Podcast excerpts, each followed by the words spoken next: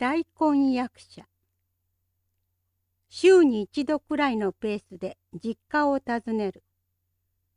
高齢になった父母の様子伺いだ無事を確認して実家を出るとき和室から玄関までのわずか10メートル足らずの距離を86歳になった母が僕の手を握って歩く。55歳の息子の手を握って歩く。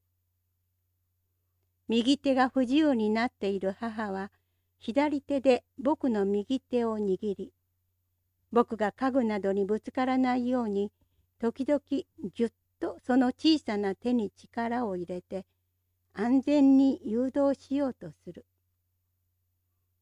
腰も曲がり足元も不安定になっている母に僕はゆっくりと歩調を合わせて歩く。母にとっては何歳になっても息子は息子なのだろう。今日も母はテレビで見たという再生医療の話をした。僕の失明原因である病気、網膜色素変性症に効果があるとの内容だったらしい。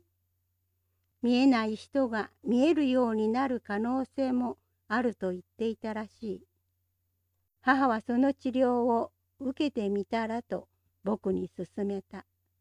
真剣に僕に勧めた。僕はそうすると答えた。失明して15年。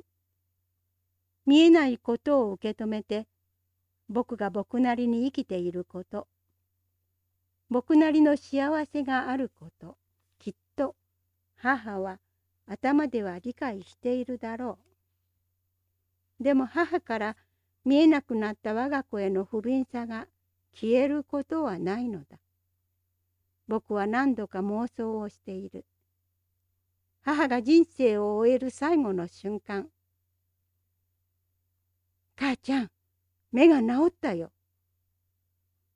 そう言って母の手を握れば母はどんなに安心して旅立てるだろう一世一代の芝居を演じてみようか。でもやっぱりそれはできない。母は大根役者の僕の芝居を見抜くだろう。そして騙されたふりをして微笑むに違いない。今はただ母と手をつないで歩く日々が一日でも多くあるように祈るだけだ。どんなに頑張っても僕は占領役者にはなれないのだから。